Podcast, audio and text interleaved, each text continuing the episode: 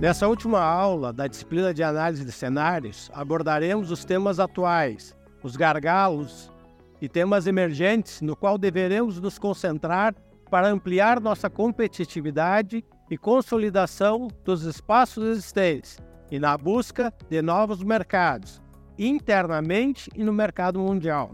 Abordagens em torno das questões ambientais, agricultura de baixo carbono, ética e compliance, incorporação das ferramentas digitais estão intimamente relacionados às necessidades de incremento crescente pela demanda de alimentos. Para aprofundar os conteúdos dessa videoaula, o acadêmico poderá complementar os conteúdos com a leitura do capítulo Mercado e Cenário Nacional e Internacional para o Agronegócio Brasileiro, do e-book qual o cenário para o agronegócio brasileiro olhando para frente, olhando nas relações internas, no cenário nacional e no cenário internacional?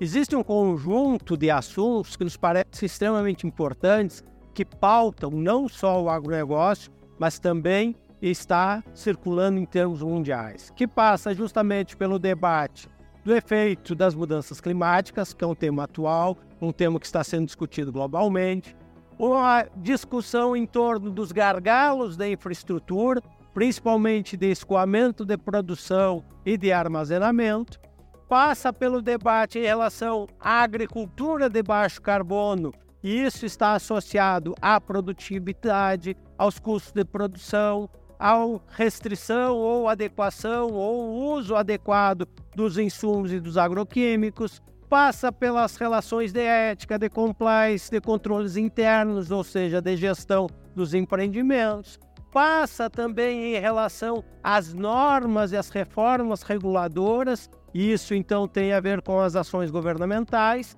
mas também tem aquelas ações que estão associadas dentro da propriedade. Quais sejam elas? A questão da qualificação da mão de obra, a questão da cultura de agilidade, a questão da visão de inovação dentro dos nossos empreendimentos, e isto efetivamente vai refletir na margem, na rentabilidade e também depende da variação cambial. E para encerrar com o último elemento importante, a questão da profissionalização e da governança dentro desses empreendimentos. Então veja que nós temos um conjunto de ações antes da porteira, dentro da porteira e pós-porteira, mas que nós precisamos estar atentos, olhando para a frente, olhando para esse posicionamento do nosso agronegócio. Por que, que se trabalham esses temas? Porque esses temas eles estão intimamente relacionados com a produção. Por exemplo, a questão ambiental, o assunto sustentabilidade, ele cada vez mais existe uma cobrança da sociedade em cima desses termos, desses princípios na produção de alimentos. E o que se observa é de que o aumento da produção ela se dará basicamente em função do aumento da produtividade.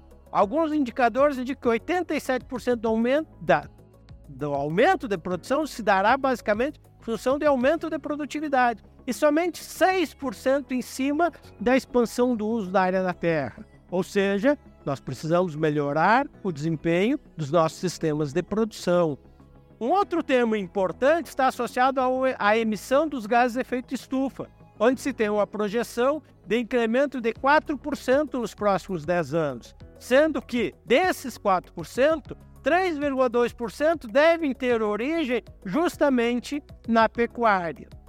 Dentro desta lógica, o que, que nós temos? Nós temos categorias e nós temos riscos. Dentro das categorias, nós temos riscos físicos, que são crônicos, são agudos, tem etapas que são de transição político-jurídico, existe a necessidade de transição de tecnologia, de transição no mercado, de transição e de reputação. E isso nos remete a um conjunto de riscos, justamente para que a gente possa atender à demanda do mercado e atender essa demanda crescente de alimentos. Esses são alguns eh, entendimentos, algumas percepções que o setor precisa estar atento. O que, que o mercado está exigindo justamente para organizar a produção, atender os incrementos de produção, mas também estar atento a essas exigências mercadológicas mundialmente. Quando nós falamos em gargalos, um dos nossos gargalos que nós temos está associado justamente à questão da infraestrutura de escoamento, armazenagem, transporte e custos logísticos. É, para exemplificar, nós trouxemos aqui alguns comparativos, como por exemplo, é, é, do transporte, da malha de transporte. E o que, que nós temos? Por exemplo, entre Rússia, Canadá, Austrália, Estados Unidos e China, o que se percebe é que os outros países eles têm a sua estrutura de transporte organizada em cima de uma malha de transporte diferente do que a brasileira. A Rússia tem 81% do transporte em cima da malha ferroviária, o Canadá tem em torno de 34% em cima da malha é, ferroviária, enquanto que os Estados Unidos 27%, e nós no Brasil nós temos essencialmente ou basicamente o transporte organizado em cima da malha rodoviária. E essa malha rodoviária ela é, não consegue acompanhar o desenvolvimento das necessidades das adequações no mesmo ritmo, na mesma velocidade que o agronegócio tem crescido. Então, nós temos efetivamente dificuldades em termos de transporte, assim como nós também temos dificuldade em relação à capacidade de armazenamento. Não temos estruturas de armazenamento suficientes para armazenar toda a nossa produção. E aí nós precisamos ter um sistema, ou deveríamos ter um sistema de transporte eficiente que permitisse colheita, é, colheita transporte e escoamento é, de forma interligada. E isto não funciona desta forma. Sem esquecer de que o transporte rodoviário é um dos sistemas que tem um dos custos mais elevados comparativamente ao ferroviário e ao aquaviário.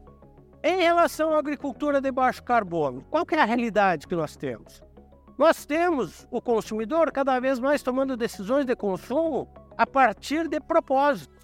E esses propósitos passam justamente por selecionar produtos e serviços com um menor impacto ambiental, justamente buscando aquelas empresas que têm uma consciência ambiental.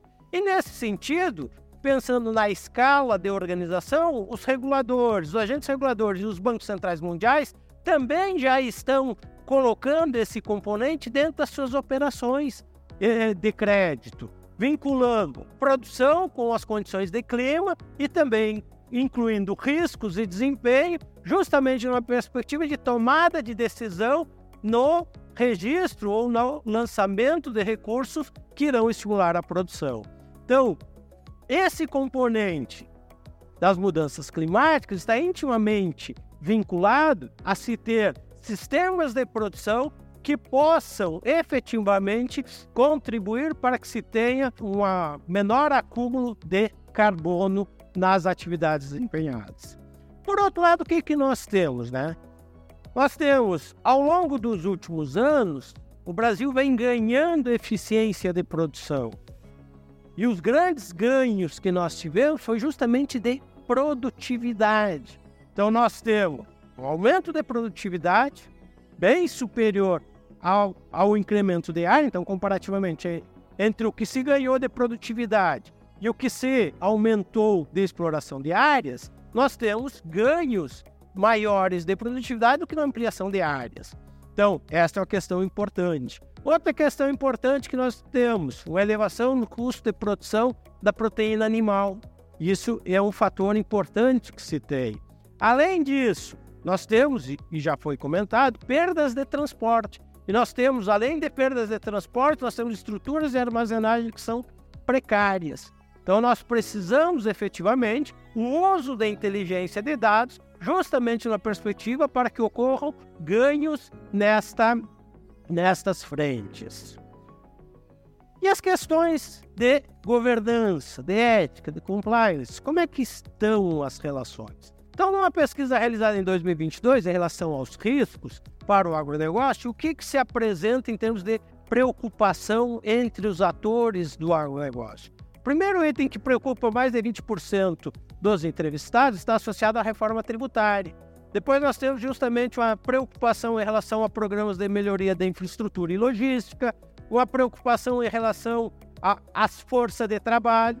E dentro da força de trabalho, nós também precisamos pensar justamente em programas que permitam, que incentivam o aumento da conectividade no campo, posicionamento em relação ao desmatamento e ampliação de áreas.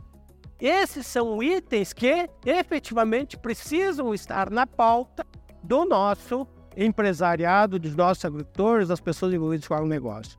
Por outro lado, escassez de mão de obra qualificada é um tema importante, uma vez cada vez mais se investe em tecnologia, então quando você investe em tecnologia você precisa ter mão de obra qualificada. E dentro dessa perspectiva, quando a gente fala em, em escassez de mão de obra, também se precisa ter presente a questão da agenda ESG dentro da perspectiva da preservação ambiental, numa perspectiva de você poder contribuir com a preservação ambiental. Esses fatores, eles estão relacionados também com rentabilidade financeira e dentro dessa rentabilidade nós chegamos justamente para as margens que nós temos e de que forma esses indicadores poderão contribuir para melhorar a margem de lucratividade dos nossos empreendimentos.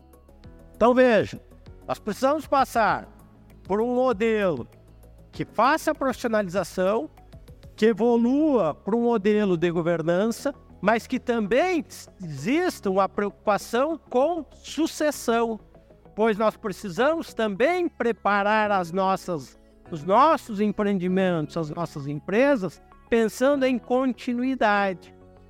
Junto com essa profissionalização, com essa governança, com essa sucessão, cada vez mais incorporar as demandas por, por ESG, nos incorporarmos nossos sistemas de produção uma preocupação com saúde e bem-estar, mas também trazer para dentro do, da produção um comportamento que incorpore a era digital.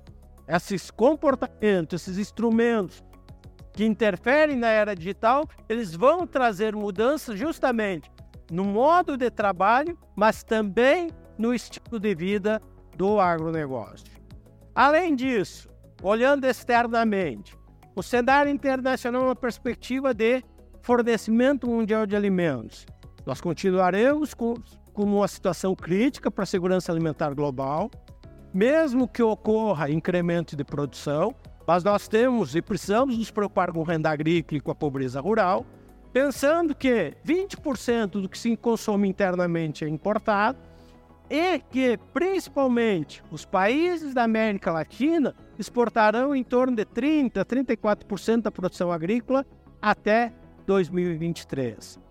Então, o Brasil ele continuará crescendo, continuará sendo um dos principais fornecedores mundiais de alimento, puxando principalmente a soja ao lado dos Estados Unidos. Nós temos um potencial de crescer em até 17% essa exportação e o Brasil poderá chegar a ter 50% do total de exportações de soja.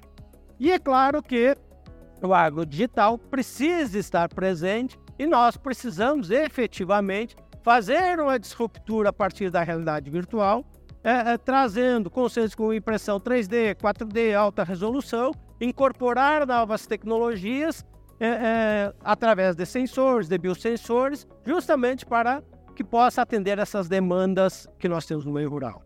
Quais são os desafios para o agronegócio? Reduzir as emissões, ou adotar sistemas que reduzam as emissões, adotar os conceitos de sustentabilidade econômico, social e ambiental, é, concretizar o Acordo de Paris e também fazer o enfrentamento da e a implantação da Agenda 2030. Nesse contexto, nós estaremos adotando alinhamento com as maiores demandas mundiais que nós temos para o agronegócio. Nessa última videoaula, abordamos as tendências de mercado no cenário nacional e internacional para o agronegócio brasileiro, os gargalos da infraestrutura, os temas emergentes, como o efeito das mudanças climáticas, agricultura de baixo carbono e preservação ambiental. As constantes inovações do setor alinhados à observância dos princípios éticos e de compliance, deverão contribuir para posicionar o Brasil como um importante player mundial do agronegócio, junto às principais potências mundiais. O conteúdo desses temas é aprofundado nos artigos Intensificação Sustentável da Agricultura Brasileira, Cenários para 2050, Visão de Futuro do Agro Brasileiro e Análise de Cenários do Agronegócio Brasileiro frente à China, aos Estados Unidos e à União Europeia, utilizando um modelo de equilíbrio geral computável. Também convido você a saber mais ouvindo os podcasts Análise do Setor do Agronegócio e tendências e cenários para o setor do agronegócio. Sugerimos ainda a leitura do e-book da disciplina para aprofundamento do conteúdo aqui discutido.